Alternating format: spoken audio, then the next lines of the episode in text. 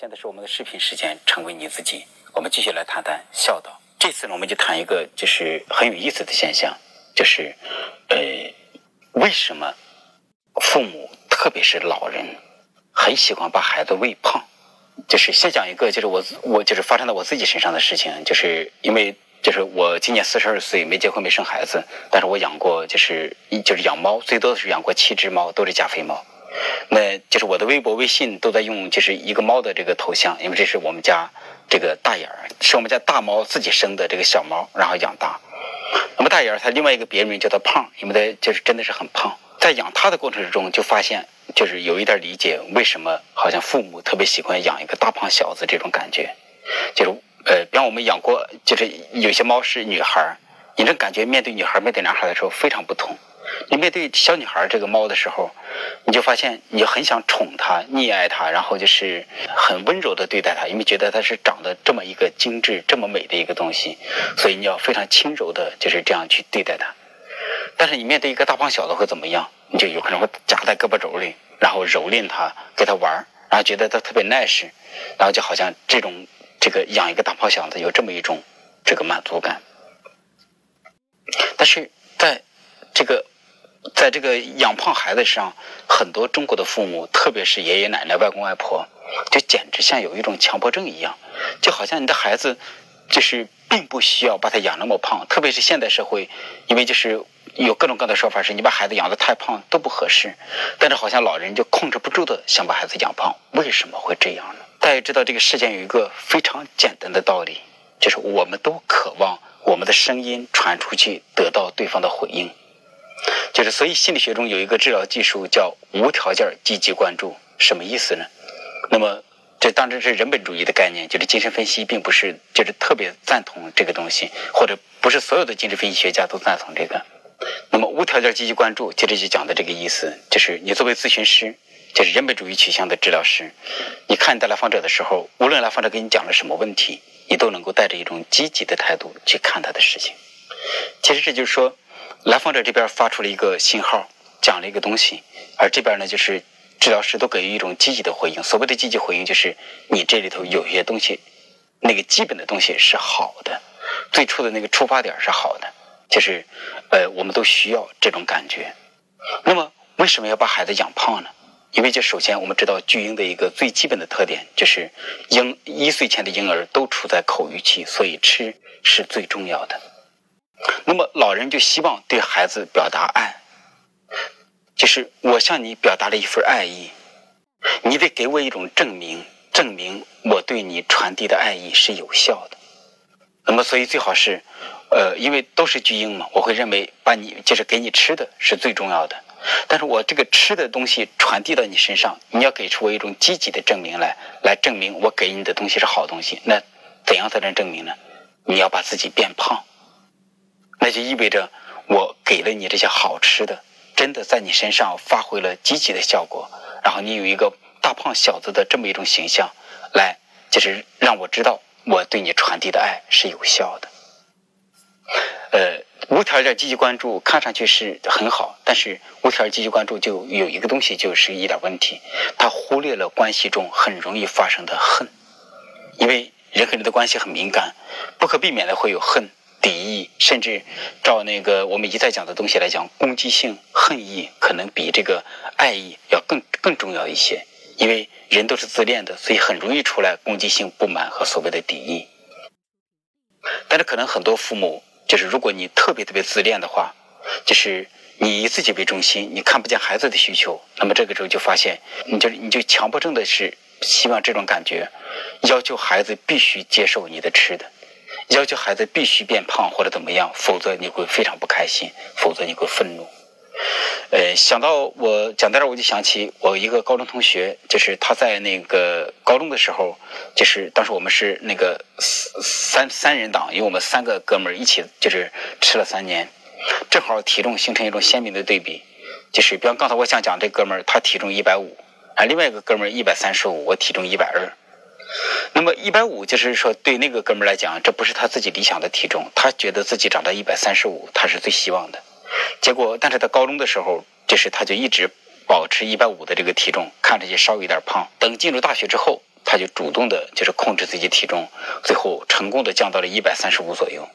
但是他回到家里，父亲对他暴跳如雷，然后父亲非常非常的愤怒。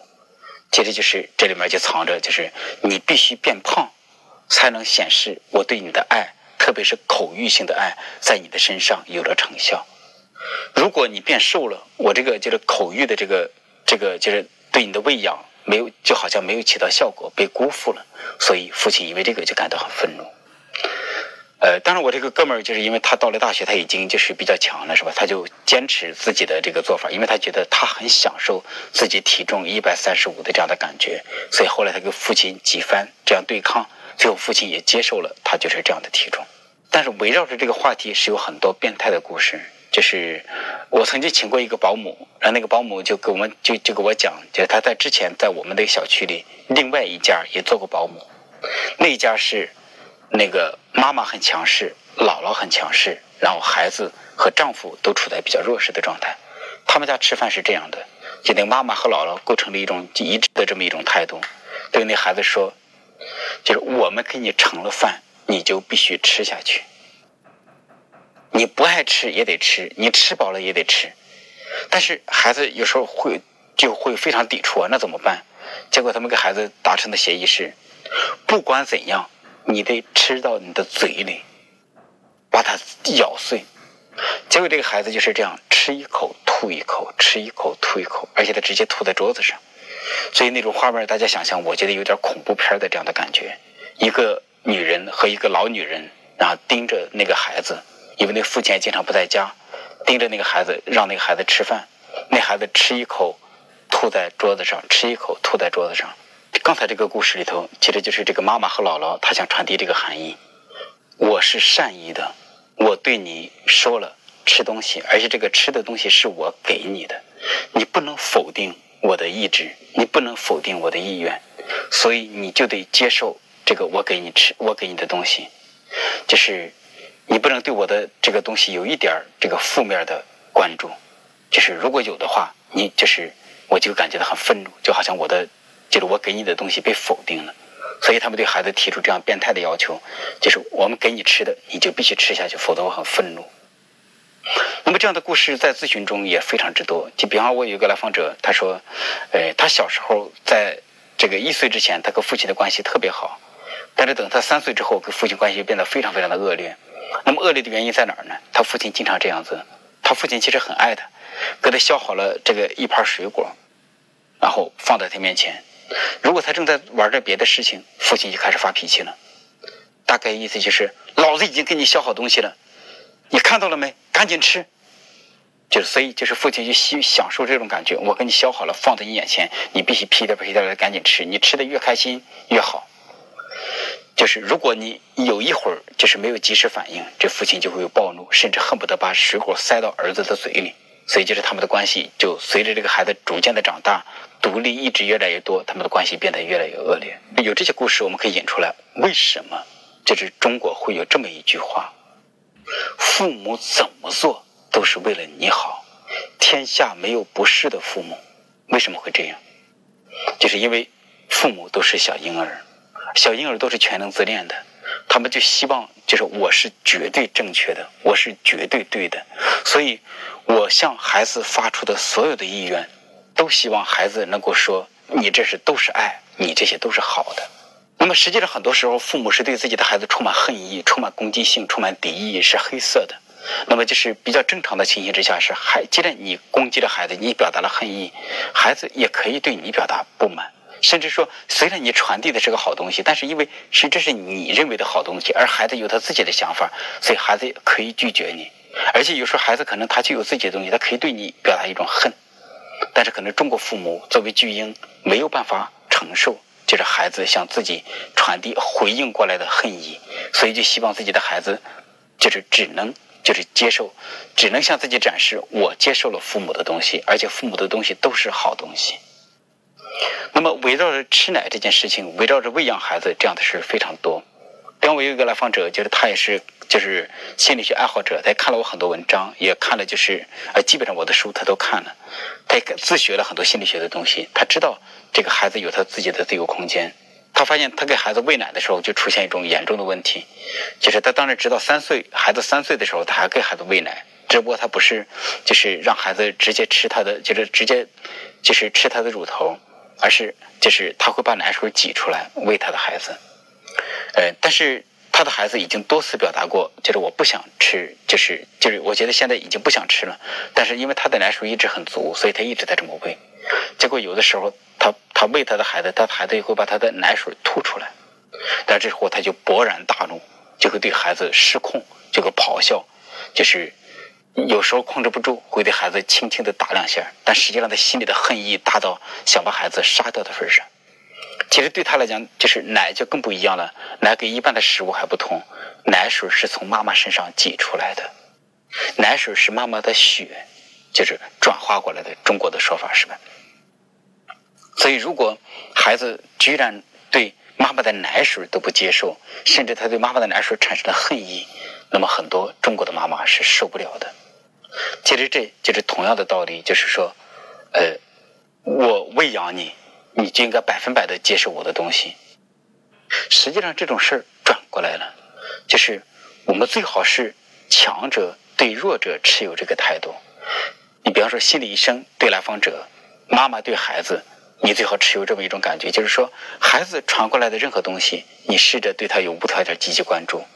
那么来访者就是对心理医生传递的各种信息，心理医生试着做无条件积极关注。但这事儿不能反过来。比方说，不能心理医生对来访者说：“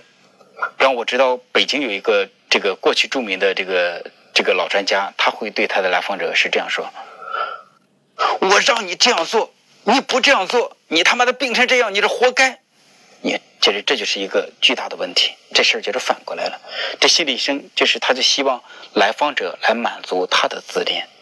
这是中国式的养育。当我们这样对待孩子的时候，其实就是父母和和那个老人，他就希望在孩子的身上索取这种自恋，就是让孩子给自己无条件积极关注。呃，当然现在在我看来，无论是就是强者对弱者，还是弱者对强者，其实不必非得都是无条件积极关注。就是当我们能够看到关系中的恨，看到关系中一些黑色的东西，我觉得这也是很正常。就是我们尊重这些东西的发生，怎么能够合理的来探讨这些恨的东西？那这样就很好。哎，那我们就这件事呢，我们继续再引申，因为讲这个就是就是喂养孩子，它真的是一个藏着很多东西。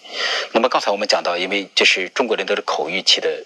这个婴儿，所以我们都会认为吃特别重要，所以围绕着这个吃，就是父母或者老人就希望给孩子，让孩子给自己这么一种证明：我给你的东西你都能接受，而且你要证明我给你的东西都是好的，而且你要证明我给你的东西都是奏效的，所以你最好是开开心心的吃下去，而且最好开开心心的长胖，要这样才行。那么在围绕着喂养孩子呢，还有另外一个微妙的权力之争，